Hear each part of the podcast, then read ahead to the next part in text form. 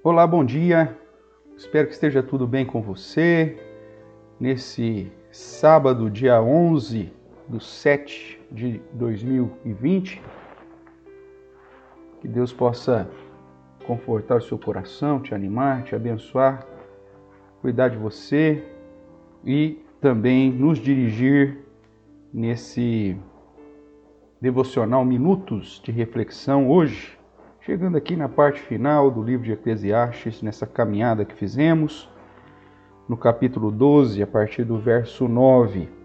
Vejamos, portanto, a conclusão do livro. Diz assim: O pregador, além de sábio, ainda ensinou o povo o conhecimento, e atentando e esquadrinhando, compôs muitos provérbios Procurou o pregador achar palavras agradáveis e escrever com retidão palavras de verdade. As palavras dos sábios são como aguilhões e como pregos bem fixados às sentenças coligidas dadas pelo único pastor. Demais, filho meu, atenta não há limites para fazer livros e o muito estudar é enfado da carne. De tudo o que se tem ouvido, a suma é: teme a Deus e guarda os seus mandamentos, porque isso é o dever de todo homem. Porque Deus há de trazer a juízo todas as obras, até as que estão escondidas, quer sejam boas, quer sejam más. Amém, irmãos. Na, na, conclusão, portanto, do livro de Eclesiastes, Salomão, que se apresenta aqui como pregador, acaba fazendo aí a propaganda também do livro de Provérbios, né? Dizendo que, além de ter ensinado o povo, além de, de ter procurado aí escrever aquilo que vem do próprio pastor, o único pastor, e aqui inclusive a tradução coloca em letra maiúscula esse pastor, porque refere-se à, à, inspiração. Estamos dentro do período revelacional, então, obviamente, o período ainda de inspiração pelo próprio Deus para escrever as suas palavras. E ele então cita o livro dos Provérbios, lá no verso 9, e diz da sua postura de é, retidão em falar aquilo que é verdade. Apresenta no verso 11 que a palavra de Deus ou a palavra de sabedoria, de certa forma, ela, ela confronta, ela é, ela é um, um aguilhão, né? É, e ao mesmo tempo ela é firme, ela é fixada, ela é como esse prego, né? Fixado. Então a, a palavra, mesmo no contraste com o verso 10, quando ele diz achar palavras agradáveis, né, no sentido de amenizar aquilo que realmente Deus quer nos ensinar, mas palavras que, que façam sentidos ou que sejam claras, essa é a ideia.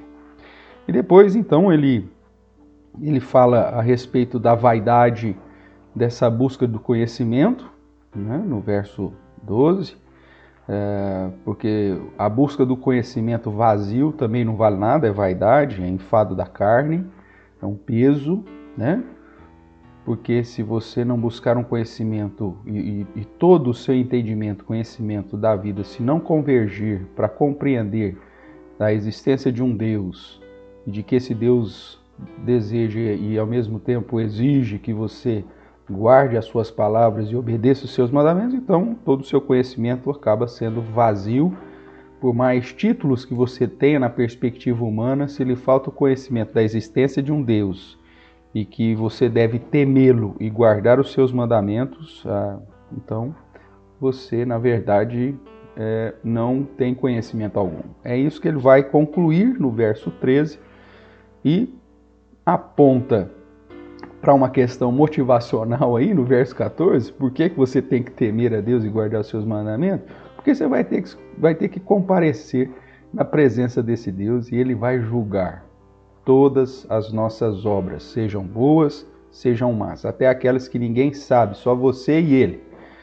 E é por isso que, portanto, no final aqui do livro de Eclesiastes, onde Salomão fecha essa comparação entre o louco e o sábio, entre aquele que tem uma vida fútil, que corre atrás do vento, que busca simplesmente a vaidade, em contraste com aquele que sabe o significado da vida, que entende que Deus, o Deus soberano, dirige todas as coisas e que age de uma maneira prudente, temente, respeitável, reverente a esse Senhor e assim suporta todas as situações, dificuldades e, e está preparado para esse encontro com o Senhor, ele fecha é, fortalecendo que uma vida útil é marcada justamente pelo temor a Deus, por guardar os seus mandamentos, que vai refletir, obviamente, em obras né, é, boas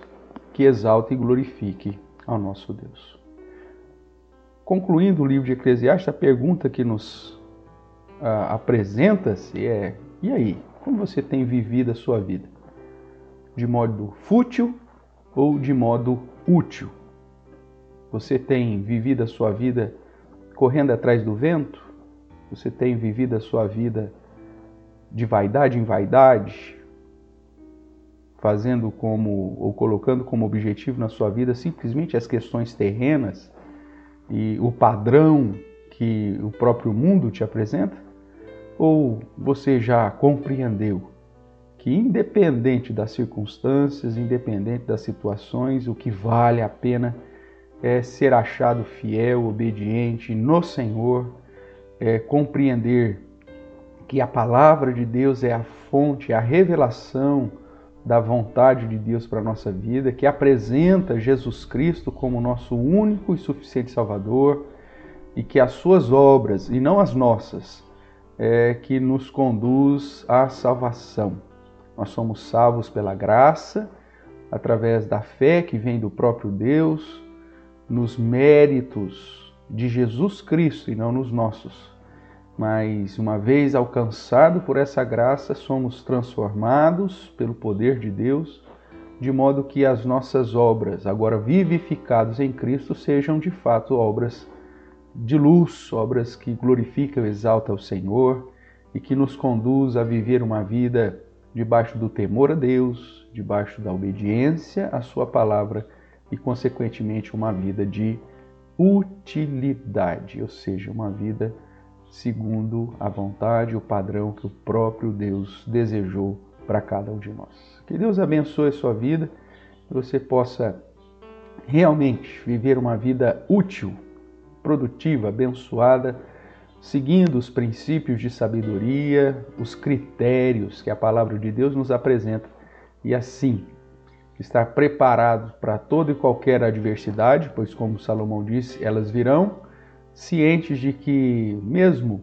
que essas adversidades sejam aparentemente duras, o Senhor estará conosco, que há tempo para todas as coisas e que isso nos fortalecerá de modo que, quando a morte chegar, quando ah, o copo de ouro se despedaçar, o, o fio de prata se romper e nós comparecermos na presença do Senhor, estaremos na certeza de que, pelos méritos de Jesus Cristo, seremos recebidos pelo Deus Todo-Poderoso, mediante a sua graça e a sua bondade. Amém?